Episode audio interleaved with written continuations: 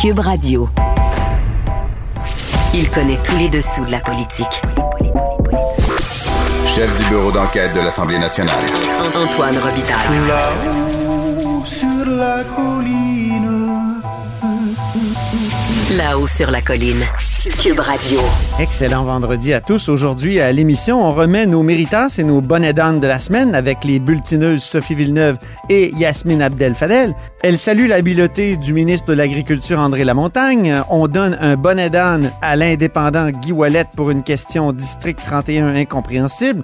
Et Sophie et Yasmine ne s'entendent pas sur l'affaire Toin et l'éthique.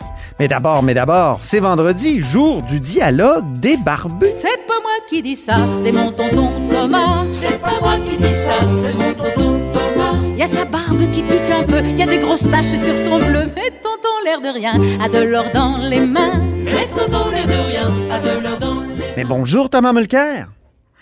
Salut, l'autre barbu. Notre barbu, notre tonton Thomas, accessoirement collaborateur à la Joute et évidemment chroniqueur au Journal de Montréal. Puis ce qui est bien, c'est que tous les vendredis, tu publies ta chronique. et ce matin, euh, donc, on, on en parle au dialogue euh, des barbus, C'est bon, évidemment. ça lui donne l'occasion de se pogner le vendredi sur ma chronique. bon, Exactement. Puis je suis pas tout à fait d'accord encore une fois avec toi. Le- tu écris budget le contraire de ce qu'avait promis la CAQ.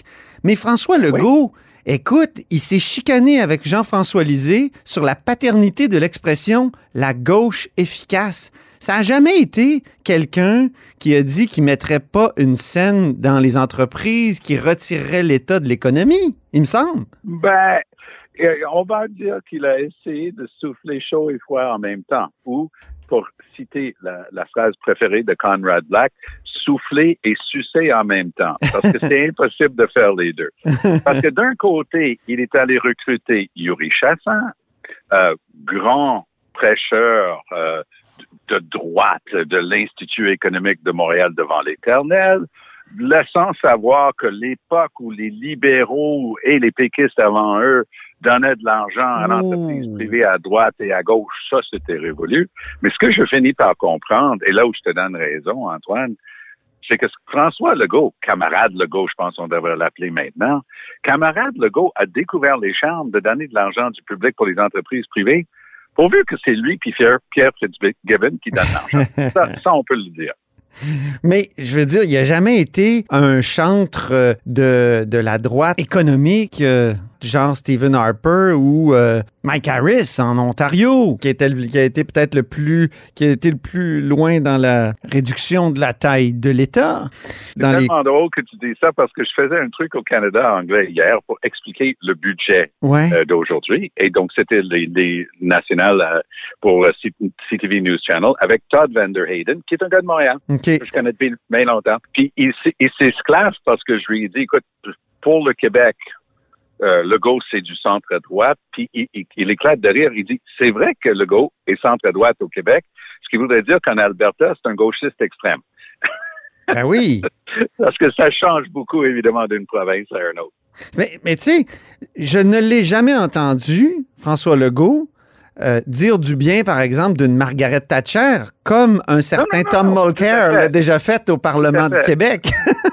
C'est vrai que, j'ai déjà eu l'occasion de dire qu'elle avait redressé la barre dans un pauvre pays qui était sur un récif, puis tu as bien raison de le citer. Mais malgré le fait qu'elle a fait des choses au, au niveau social qui étaient catastrophiques, si on regarde le Royaume-Uni avant et après, puis on a eu le temps d'avoir mon ami, parce que je le connais, Tony Blair, pour essayer justement de trouver un centre gauche.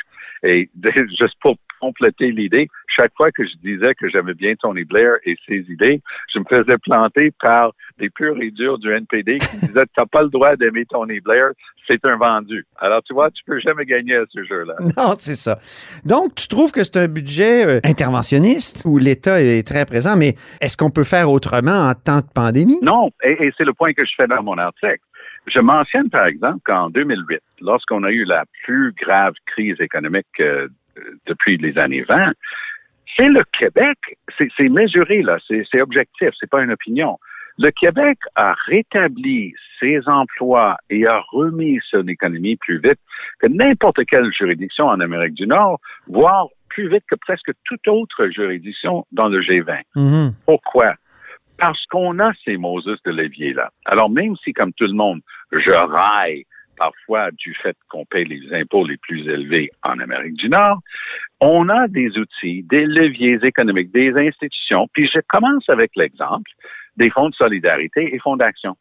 Parce que je m'amuse avec le même euh, Yuri Chassin, qui, rappelons-le, est le député de Saint-Jérôme. Or, à Saint-Jérôme, il y a près de 50 ans, il s'est créé une entreprise à même une compagnie privée qui était tout le temps en chicane. Il y avait grève après grève. C'était assez violent, merci. Ça s'appelait Regent Knitting Mills de Saint-Jérôme.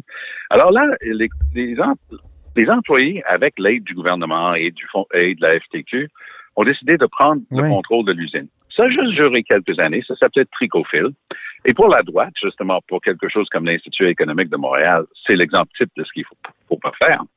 Mais on a appris aussi, et c'est un changement de système majeur, que les syndicats, tout en protégeant leurs employés, pouvaient être des partenaires de premier plan pour le développement économique, d'où, justement, ces deux fonds-là, qui sont vraiment des merveilles.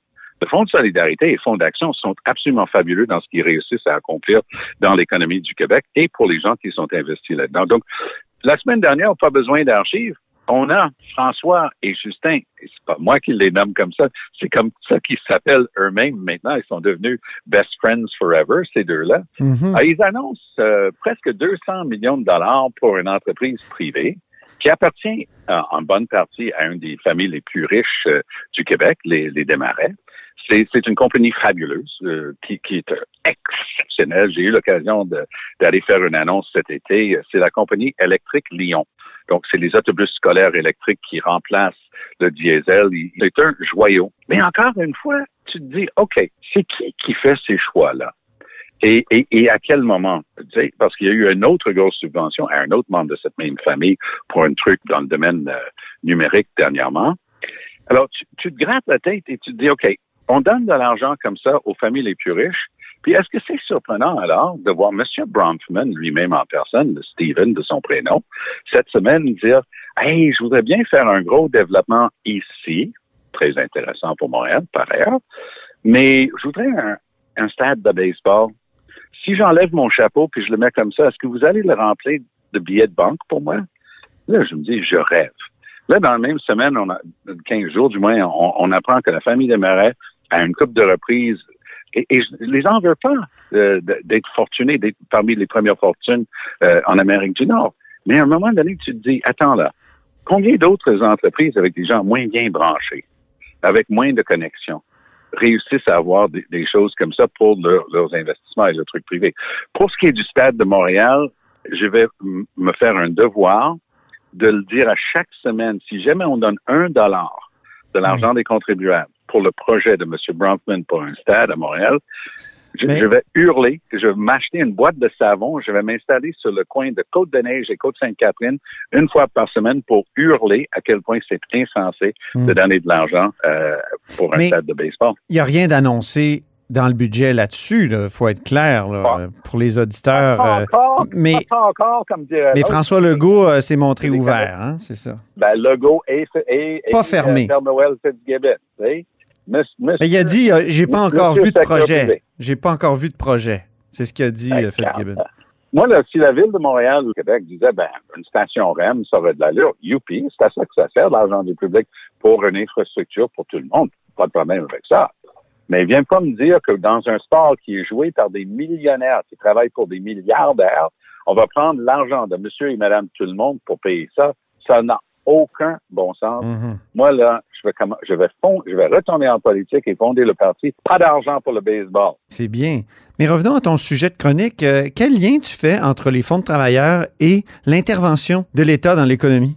Ben, En fait, ça participe à une vision d'ensemble qui est unique au Québec. OK. Tu ne trouveras rien qui ressemble moindrement, du moins en termes d'envergure, parce que les possibilités au terme, euh, parce que ça a dû être ch- récharpenté par M. Trudeau à son grand honneur, parce que Stephen Harper avait essayé de tuer le Fonds de solidarité et Fonds d'action en enlevant euh, les bienfaits qu'ils avaient la possibilité d'offrir en termes de, de, de ristourne sur les investissements pour les REER. A un- c'est avantageux. Très avantageux. C'est un oui. petit peu plus risqué, mais c'est socialement euh, plus intéressant. Donc, c'est une sorte d'équilibre qu'on a échafaudé. Harper a essayé de tuer ça euh, lorsqu'il était là. Trudeau et moi, parce que j'étais chef du NPD, on avait promis de le rétablir.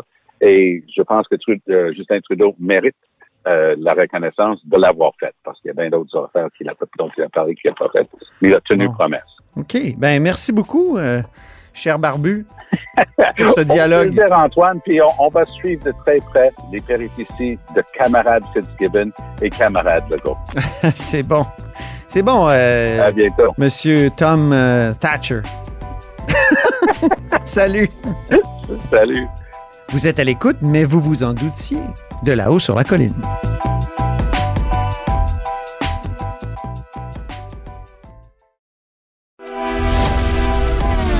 Grand philosophe, poète dans l'âme. La politique pour lui est comme un grand roman d'amour.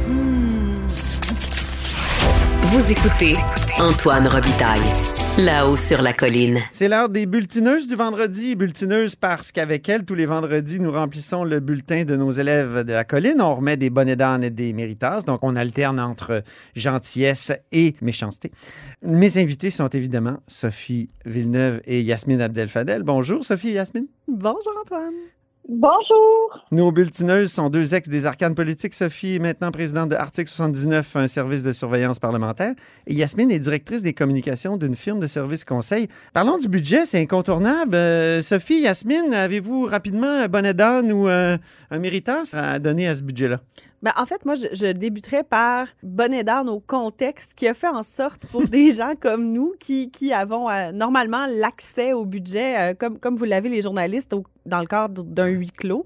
D'abord, la situation pandémique a fait en sorte qu'hier, on a eu accès euh, aux documents budgétaires à 16 heures, donc au même moment où le budget est rendu public. Donc, de pouvoir se faire une tête et un avis, alors qu'on n'a pas le 8 heures de, de huis clos et le buffet et, et tout ça, euh, c'est euh, c'est plus difficile. Donc, ce premier bonnet d'âne-là. Ensuite, si on, on passe au contenu du budget, on pourra en discuter aussi avec Yasmine. Mais Oui. budget nécessaire, budget un peu beige, mais, Plate. nécessaire. Hein, euh, Yasmine, bonnet d'âne ben, plate ou méritas plate? Ben, en fait, un- un- un- c'est un, budget particulier. Disons les choses là, telles qu'elles sont, puis surtout pour les pour les, les passionnés de politique que nous sommes, là, jamais une journée de budget n'a été aussi plate que depuis que, que je suis des budgets. Tu sais, d'habitude, il y a une frénésie, ça bouillonne à l'Assemblée nationale, tout le monde est là, tout le monde est content, tout le monde est curieux de savoir qu'est-ce qu'il y a en- euh, dans, dans le budget. Mais là, hier, euh, ben, moi, je connaissais même pas à quelle heure, je savais même pas à quelle heure ça allait être diffusé parce que c'est pas, c'est pas le, le- le- une journée de budget normale et d'autant plus que le budget dans son fond, il n'y a eu aucune mesure euh, polarisante euh, ou euh, il n'y a pas eu de- d'extrêmement bonnes nouvelles ou d'extrêmement mauvaises nouvelles. Euh, c'est un budget relativement plat. Là. Grosso modo, le Québec est quand même dans une position correcte dans le contexte.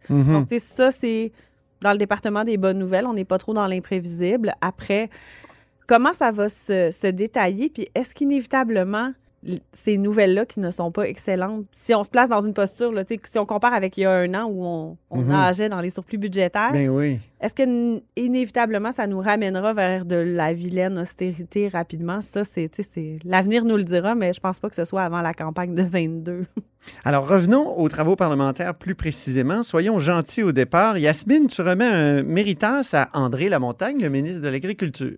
Absolument. André Lamontagne a été excellent cette semaine en période de questions parce qu'il avait la lourde responsabilité de répondre au nom du gouvernement euh, durant la période de questions à propos de euh, du rapport du BAP euh, commencé qui a été déposé cette semaine pour le projet de GNL Québec dans la belle région de Saguenay-Lac-Saint-Jean.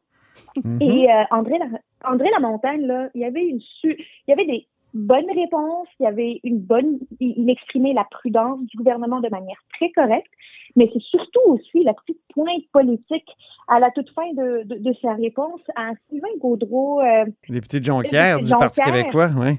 qui, disons-le franchement, euh, euh, Sylvain Gaudreau a Est un opposant de. GNL. Hein, de, un il a été clair là-dessus. Euh, C'est peut-être un des seuls élus dans le coin qui a été Envers et clair et tranché. Donc, il, il mériterait peut-être un méritas là-dessus, mais Ah, Sylvain, euh, Sylvain méritas Oui. être aligné sur ses valeurs. c'est ça. Carrément. Mais Yasmine, tu as quand même un petit... euh, Mais euh, oui, euh, mais Sylvain tu Gaudreau veux quand même souligner la réponse d'André Lamontagne. Hein? Absolument. Sylvain Gaudreau a quand même fait partie du gouvernement de Pauline Marois qui a euh, mis en place le projet de la cimenterie McKinnis, euh, qui, on le sait, est un projet hyper polluant euh, euh, au Québec. Alors, euh, André Lamontagne a eu la présence d'esprit de rappeler à Sylvain Gaudreau qu'il n'avait pas de leçon à recevoir du Parti québécois, parti qui a euh, décidé, euh, alors qu'il était au gouvernement, de mettre en place un des projets les plus polluants de l'histoire du Québec. Sophie, ton méritas, parce qu'on est toujours en, en mode gentillesse? Mais moi, je, je veux parler de Marc Tanguay, qui, qui est porte-parole de l'opposition officielle euh, en matière de famille, euh, plus- plusieurs autres dossiers également, mais euh, qui, qui a fait un lien cette semaine intéressant, un méritas bon angle. Euh, tu sais, la période de questions, je suis parfois un rythme sans surprise et tout. Et euh, on a beaucoup parlé pénurie de main-d'œuvre cette semaine. Euh, Marc Tanguay qui a parlé des liens qui existent entre la pénurie de main-d'œuvre euh, dans le réseau de la santé et l'absence de développement dans le réseau des CPE. C'était un lien intelligent, j'ai trouvé. Euh, C'était une bonne idée de le présenter comme ça au gouvernement. Puis c'est vrai que c'est un réel problème. Donc, si on veut davantage de personnel dans le réseau de la santé, on le sait, c'est un personnel qui est beaucoup féminin. Ça prendrait des places pour que les mamans puissent retourner travailler. Bon, les bonnes dames maintenant. Yasmine, Guy Wallet. Ou le premier, Guy Ouellet. Guy Ouellet, député de Chaumézy, député indépendant depuis déjà quelque temps, et qui a euh, surtout une, une question par, euh, par, pleine, par, par lune. là, tu sais. Par Il n'a neuf séances, des questions. Quelque chose de par neuf séances. Alors, euh, Guy Ouellet s'est levé et il a posé une drôle de question, une curieuse question à propos d'une potentielle correspondance que le cabinet de la vice-première ministre aurait reçue il y a sept mois.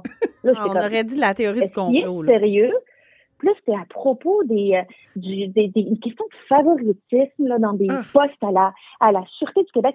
Mais c'était du gros n'importe quoi, mais c'est surtout qu'on savait pas de quoi il parlait.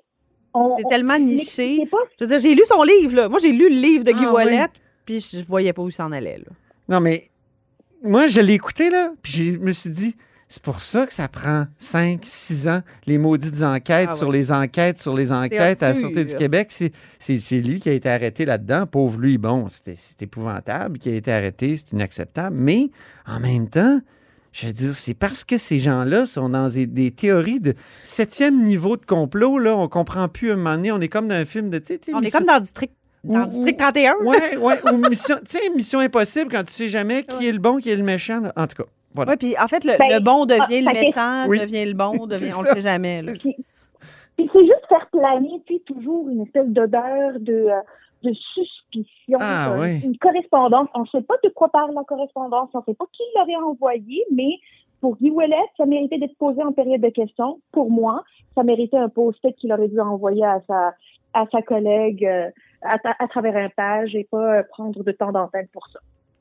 Premier bonnet d'âne de Sophie maintenant.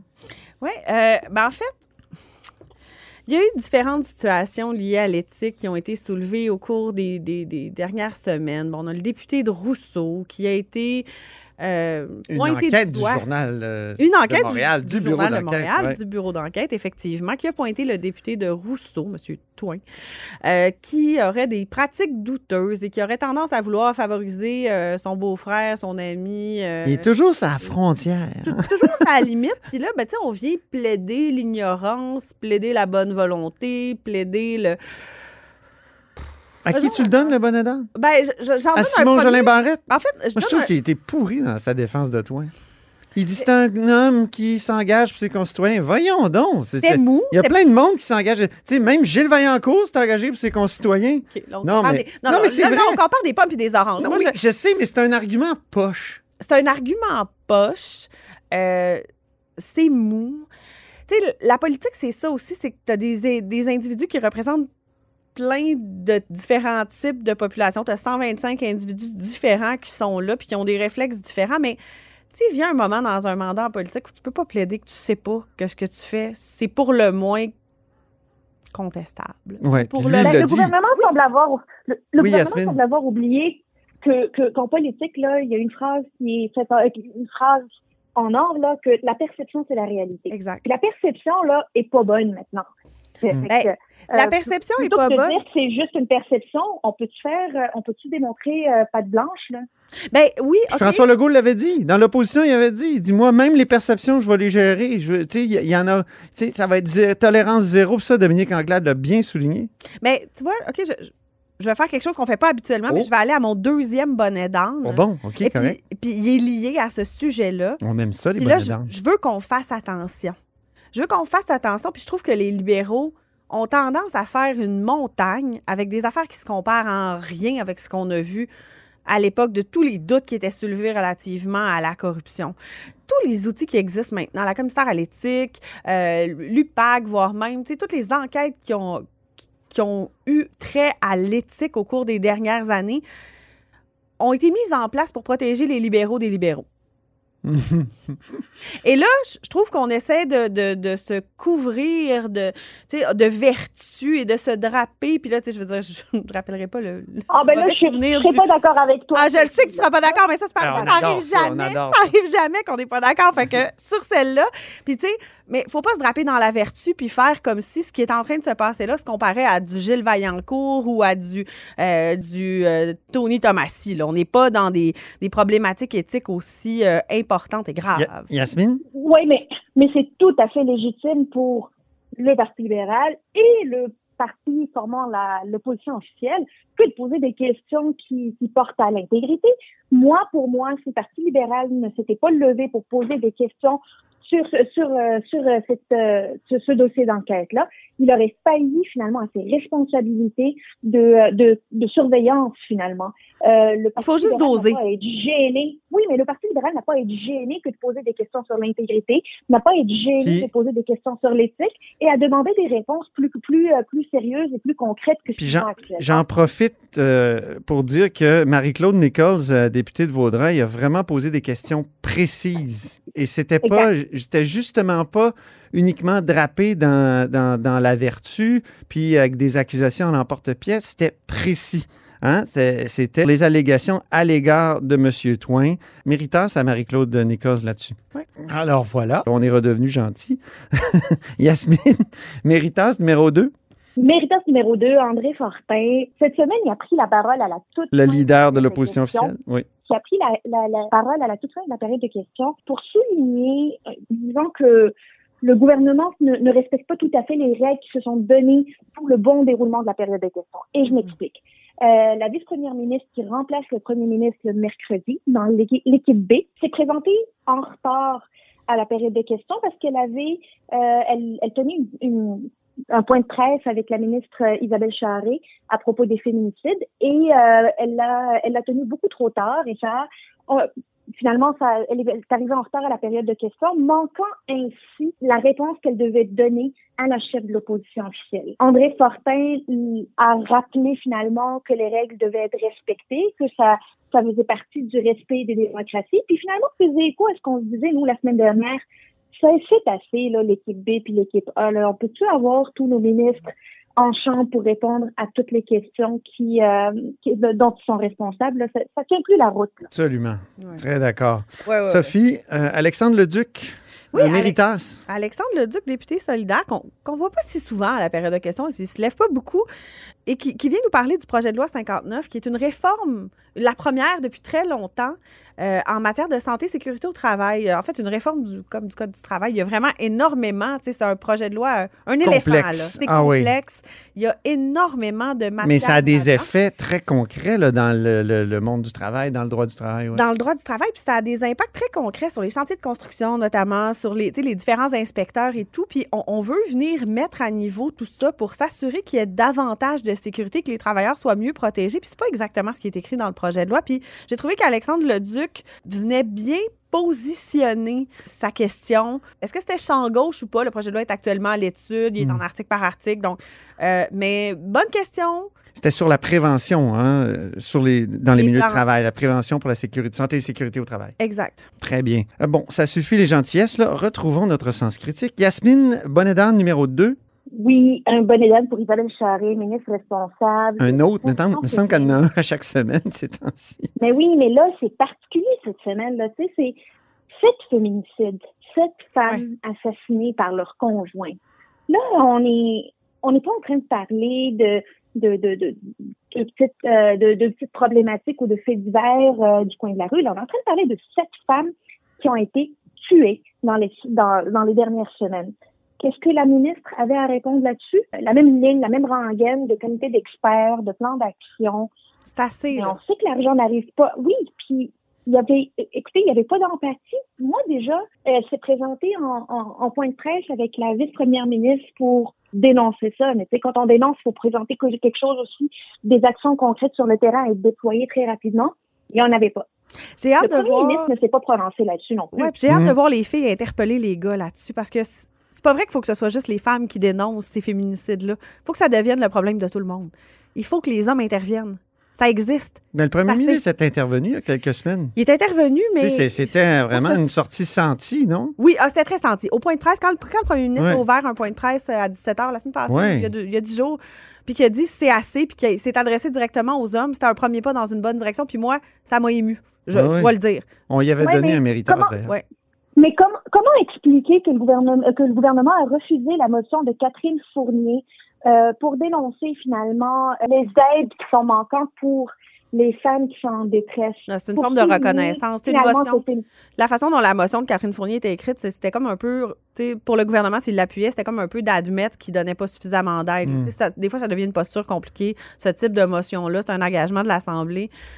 C'est pas une bonne nouvelle qu'il l'ait refusé. Je suis d'accord, euh, je suis d'accord, Yasmine. Ceci dit, je peux comprendre aussi la délicatesse de venir admettre qu'on met pas d'argent alors qu'ils considèrent qu'ils font des pas dans la bonne direction. Mais je suis d'accord Ben, avec toi, c'est pas En assez. général, quand on refuse une motion parce qu'on n'aime pas la manière avec laquelle elle est rédigée puis que ça nous peinture dans le coin, ce qu'on fait, c'est qu'on propose une deuxième motion. puis on ça se négocie en coulisses, là. Mais qui n'a pas été fait. Là. Merci beaucoup, été Sophie. Merci beaucoup. Je suis obligé de vous arrêter. C'est tout le temps qu'on avait. Merci beaucoup, Sophie Villeneuve, C'est Yasmine. jamais Ab- assez long. Non, c'est ça.